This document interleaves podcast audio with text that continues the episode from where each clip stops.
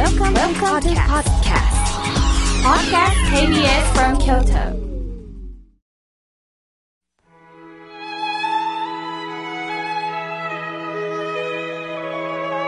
改めまして、僧侶の河村明慶です。今日の法話のテーマは、相手の立場に立つについてお話をいたします。さて、突然ですが、皆さんは人間関係は順調ですか？順調ですとおっしゃった方は、もしかしたら最近あまり人とお話しできてない方かもしれません。つまり、他人と付き合うということは、まあ、ここで言う他人っていうのはね、自分以外の人という意味です。他人と付き合うということは、必ず人間関係のズレは生じてきます。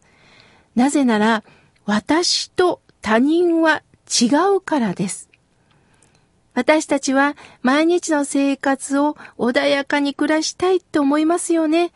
しかし、相手の一言で喜べる時もあるけど、きついことを言われるとムッときたりしますよね。周りの様々な対立や争いごとに巻き込まれると心が荒れるということもあります。例えば、あなたは何も考えてない人ねって言われたとします。その言葉で私はバカって言われたようで落ち込みますよね。しかし、相手はなぜ何も考えてないとおっしゃったんでしょうか言葉はきついんですが、相手が言いたいことは、相手の立場になって考えてるというメッセージを届けてくれたのかもしれません。ということは、私は時と場合によって相手の身になって考えてないこともあるのかもしれません。例えば、歩道を歩いてたとします。そこへ後ろから自転車に乗った人が、どいてのベルをチリンチリンチリンチリンと鳴らしました。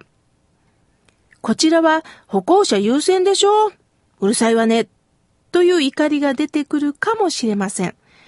しかしよーく見ると自転車優先道路を私が歩いてる時があります。歩いてる時は自転車の立場にはなれません。やはり歩行者の立場になります。逆に自転車の方は歩行者の気持ちにはなかなかなれないですよね。こんな時、私たちは相手の立場になってその行為を理解してみるといいんではないでしょうか。車に乗ってる時は自転車や歩行者の立場に、自転車に乗ってる時は車や歩行者の立場に、歩いてる時は車や自転車に乗ってる人の立場に立って、そして思い立つことができる。これが相手の立場に立つということなんでしょうね。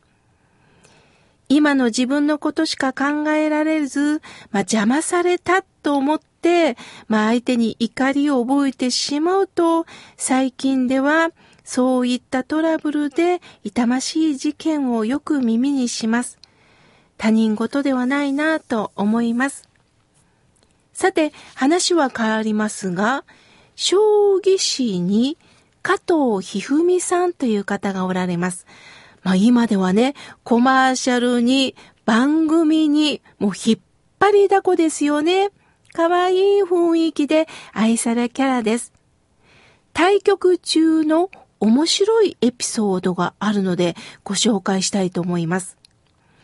加藤一二三さんは相手の後ろに回り込んで盤を見つめることがたびたびあったそうです。まあ、将棋士は目まぐるしく変わる局面で、まあ、最良の一手を相手に問うんですけれども、自分の考え出したその最良の一手と思えるのは、相手の立場になった時、どのように見えるのかなと確認したくなったそうです。まあ、将棋盤を挟んで自分が座ってるところと、まあ、対局者の座ってるところって1メートルも離れてないですよね。立場を変えると全く異なる意味で見えるのかなと思って相手の後ろに立ってずっと観察をするんですって。まあ相手はたまったもんではありませんよね。相手、後ろに立つわけですからね。でも、この視点って面白いなと思いました。相手の立場になるということは、自分にとって正しいと思ったことが相手にとっても正しいことなのか問い直していくことなんでしょう。人間には自我があります。自我というのは自分を中心に私は正しい、相手が間違ってると思ってしまう心のバリアのことなんですね。すると人間には必ず自我がありますから自分の間違いを認めたくないっていうところってどうしてもあるんです。まあたまたまあるテレビ番組に出演させていただいたときに親子関係、まあ夫婦関係はお互い様を生きてるんですよねと私がコメントするとあるタレントさんがいや、私は悪くない。悪いのは相手や。と正直におっしゃったんです。するとスタジオは大爆笑でした。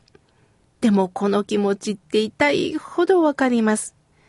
正直言ってこの私も私は正しいと思ってるからこそこうしてラジオでお話できてるのかもしれません。そういうめでたさは私自身も持っています。しかし、親鸞上人は、そういった人がダメなんだとはおっしゃっていません。私は正しい、私は間違ってないと言い切れる、あなたの心をもう一度ちょっと見ていきませんかって教えてくれるんです。本当にあなたは正しいんですか？合唱しながら静かに自分の心に問うていきましょうと教えてくださるんです。まあ今はね、ブログやツイッター、フェイスブックで、まあお互いが自分のことを主張できる時代となりました。その主張が強ければ強くなるほど、相手の側に立つという立場がなかなかできなくなるかもしれません。つまり想像力がなかなか持てなくなってくるかもしれません。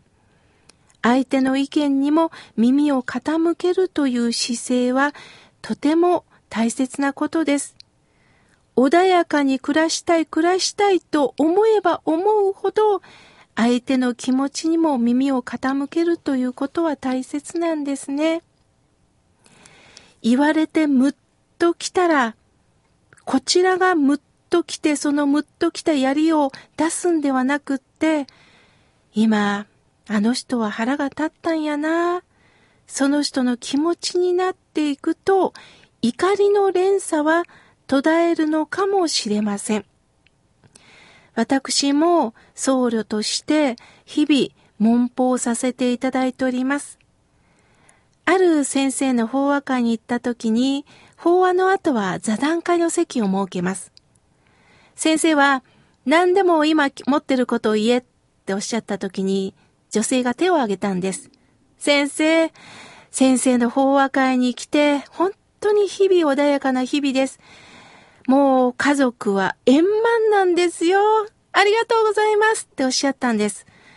すると先生は、そうか、周りは相当あんたに気を使っとるんやろうなっておっしゃったんです。先ほどまで穏やかなんですよ。うちは家族円満なんですとおっしゃってた女性が、その言葉を受けて急にムカッと来たみたいで、先生、周りが気を使ってるですって冗談じゃありません。私が気を使ってるんです。と正直な胸の内をおっしゃったんです。なるほどな。褒められるとニコニコできますが、やっぱり痛いとこ疲れると、その悔しさがポーンと出るんですね。先生はその声を聞いて、ニターっと笑いました。さあ、座談会面白くなったで。あんたの本音、話していこう。とおっしゃったんです。すると、座が盛り上がりました。人を批判するんではなくって、私もそんなとこありました。と正直に打ち明ける関係を持てるのが、親鸞さんがおっしゃった温道法温道行の世界なんです。親鸞上人は山だけが修行ではありません。日々生活の中での人間関係が修行ですよっておっしゃいました。今日も目の前の人とお付き合いをしながら、また言っちゃった。あ、また言われちゃった。お互いにお互いのことを理解しながら付き合っていきましょう。